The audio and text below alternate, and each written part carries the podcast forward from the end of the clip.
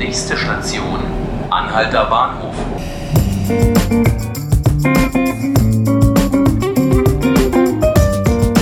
Herzlich willkommen zu 5 Minuten Berlin, der Tagesspiegel Podcast. Mein Name ist Hannes Soltau und mit mir im Studio ist heute Fatina Kailani. Sie ist Berlin-Redakteurin und Volljuristin und mit ihr möchte ich heute über das Thema Korruption in Berlin sprechen. Heute Morgen wurde bekannt, dass das LKA einen Berliner Polizisten festgenommen hat. Also ein handfester Skandal. Es geht um Korruption, es geht um Drogenhandel. Was genau ist vorgefallen? Äh, ja, heute Morgen wurde ein Polizist verhaftet. Es wurden insgesamt drei Haftbefehle vollstreckt.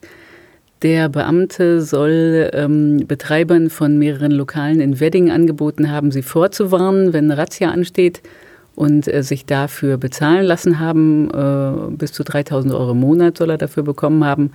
Außerdem äh, hat dieser Beamte wohl einen Pokerclub in Pankow, den er leitet und wo er einen Lagerraum zur Verfügung hat und den hat er als Drogenlager zur Verfügung gestellt. Damit ähm, Genau, ist ja nicht nur wegen Korruptionsverdachts, sondern auch äh, wegen Beteiligung am Drogenhandel dringend verdächtig.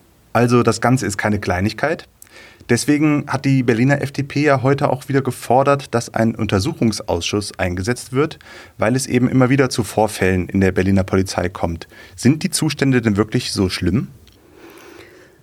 Ja, die FDP ist ja überzeugt, dass die kriminellen Clans die Polizei unterwandern. Ähm, ich kann mir auf jeden Fall vorstellen, dass die das anstreben, denn ähm, die Linie jetzt ist ja die, die Polizei braucht Nachwuchs, sie stellt auch viele Migranten ein. Ähm, ob die alle über jeden Zweifel erhaben sind, wissen wir nicht. Insofern ist das sicherlich ein Gedanke, den man verfolgen kann. Die FDP hält ja generell die Polizei für eine äh, durch und durch krisenhafte Institution und ähm, eins kann man aber sagen, die Korruptionsfälle, falls es sie also in größerem Ausmaß gibt, würde ein Untersuchungsausschuss sicherlich nicht aufklären können. Und eins muss man auch bedenken, der Herr Lute von der FDP, der das die ganze Zeit fordert, wäre der Vorsitzende dieses Ausschusses. Wie es der Zufall will, wurde heute auch der Korruptionsbericht 2017 im Roten Rathaus vorgestellt. Was sagt der denn aus? Leben wir in einer korrupten Stadt in Berlin?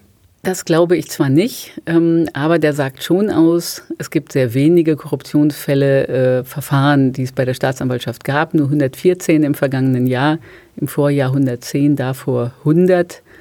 Ähm, die allermeisten werden eingestellt. Es ähm, lässt sich meistens nicht beweisen. Das ist nun mal das Wesen der Sache. Das hat auch sowohl der leitende Oberstaatsanwalt Reif, der die Zentralstelle der, zur Korruptionsbekämpfung leitet, und auch ähm, Justizsenator Behrendt. Beide haben das gesagt, dass es eben ein sehr hohes Dunkelfeld gibt, dass sie ganz sicher sind, dass diese 114 Fälle eben doch erbärmlich wenig sind, dass es sicher ist, dass wir viel mehr Korruption in der Stadt haben. Ähm, bloß leider finden wir sie eben nicht, weil es die Beweise meistens nicht gibt. Und welche konkreten Gegenmaßnahmen werden jetzt schon getroffen oder werden geplant, um Korruption zu bekämpfen? Es gibt zum Beispiel Prüfgruppen, also in einer Firma würde das Compliance-Abteilung heißen.